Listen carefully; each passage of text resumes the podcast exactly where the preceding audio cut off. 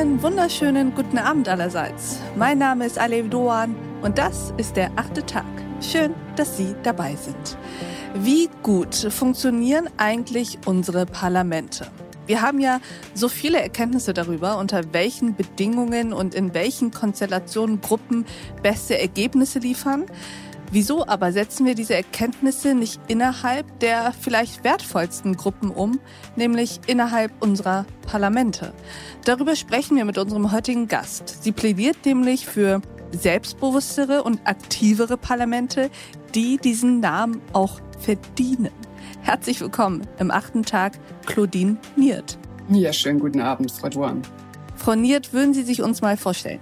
Ja, ich bin äh, Claudine Niert. Ich bin die Bundesvorstandssprecherin der Organisation Mehr Demokratie und die setzt sich ein für Mitbestimmung und direkte Mitbestimmung und Bürgerbeteiligung und ist überparteilich. Und ich habe gerade mit der Journalistin Katharina Höftmann-Schibotaru zusammen das Buch herausgebracht, Die Demokratie braucht uns.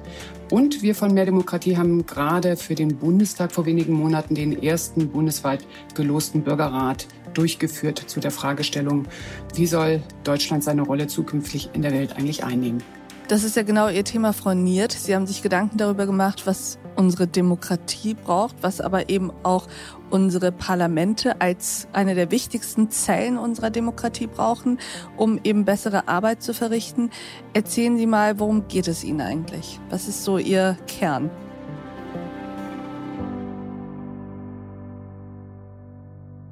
Ich glaube, momentan ist die größte Bedrohung für die Demokratie eigentlich die gesellschaftliche Spaltung. Wir spalten ständig in Freund und Feind, in Gut und Böse, in oben und unten, in rechts und links.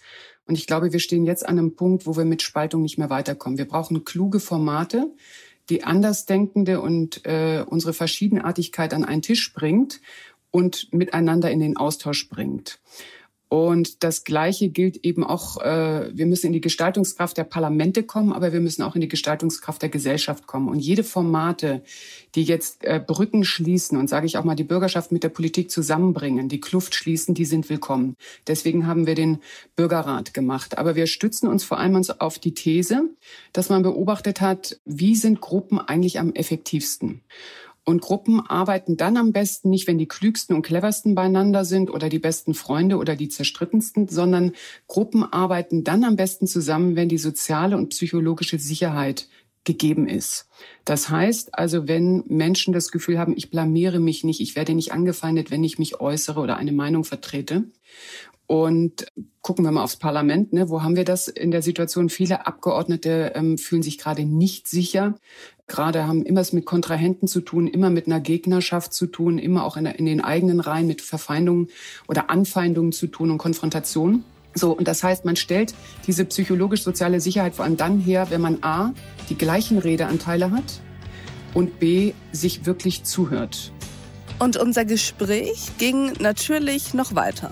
Unter anderem haben wir hierüber gesprochen. Die Gesellschaft verändert sich. Das heißt, wir müssen auch unser demokratisches System verändern. Und Demokratie hat die Fähigkeit, sich selbst zu reflektieren und sich selbst zu verbessern. Und an diesem Qualitätssprung sind wir jetzt. Wir sind, kommen aus einer Kultur, wo man sich profiliert durch Konkurrenz und Wettbewerb. Jetzt merken wir, die Gesellschaft differenziert sich immer mehr aus. Tendenziell haben wir vielleicht dann irgendwann mal 80 Millionen verschiedene Parteien, die ins Parlament wollen, wenn man das mal ganz bis zu Ende denkt. Ich empfehle Ihnen, die gesamte Folge dieses achten Tags zu hören. Auf thepioneer.de oder in unserer neuen Pioneer App. Ich wünsche Ihnen noch einen schönen Abend. Ihre Ale Doan. Dreaming,